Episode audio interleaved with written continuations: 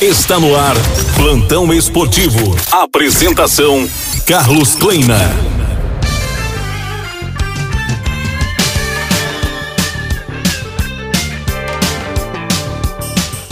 Olá, chegamos.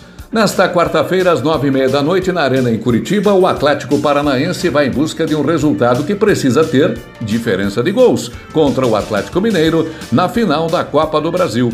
O Atlético Paranaense precisa vencer por cinco gols de diferença ou quatro para levar a decisão aos pênaltis. O técnico Alberto Valentim não terá, por força do terceiro cartão amarelo, o zagueiro Thiago Heleno e o meia-atacante Nicão, vetado por problemas no tornozelo esquerdo.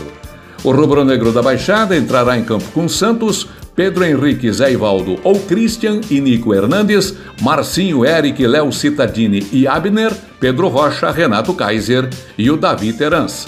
O Galo Mineiro, que é orientado pelo curitibano Cuca, entrará em campo com Everson, Mariano, Igor Rabelo, Alonso e Guilherme Arana, Alan, Jair e Zaratio, Hulk, Vargas e Queno. Quem apita a partida é o gaúcho Anderson da Ronco. E a torcida rubro-negra fará uma grande festa para apoiar o time contra o Galo nesta final de Copa do Brasil, nos arredores e dentro da arena.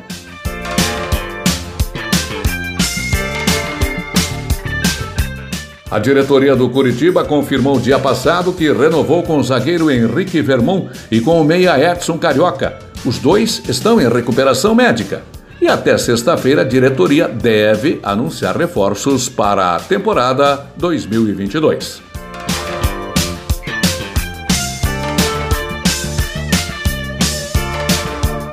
Ontem, a diretoria do Operário em Ponta Grossa anunciou a contratação do lateral direito Arnaldo, que defendeu este ano o Atlético Goianiense. Arnaldo fica até dezembro do ano que vem. Já acertaram para a próxima temporada o zagueiro William Machado, ex-Botafogo da Paraíba, zagueiro Thales, ex-Guarani de Campinas e lateral esquerdo Romário, ex-Coritiba.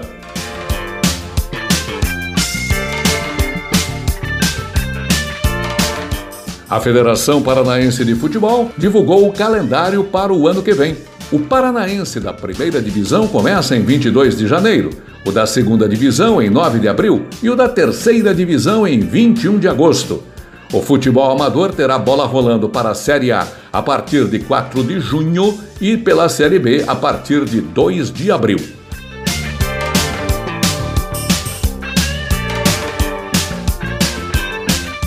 Vem aí a Copa São Paulo de Juniores 128 clubes estarão divididos em 32 grupos e a bola rola a partir do dia 2 de janeiro.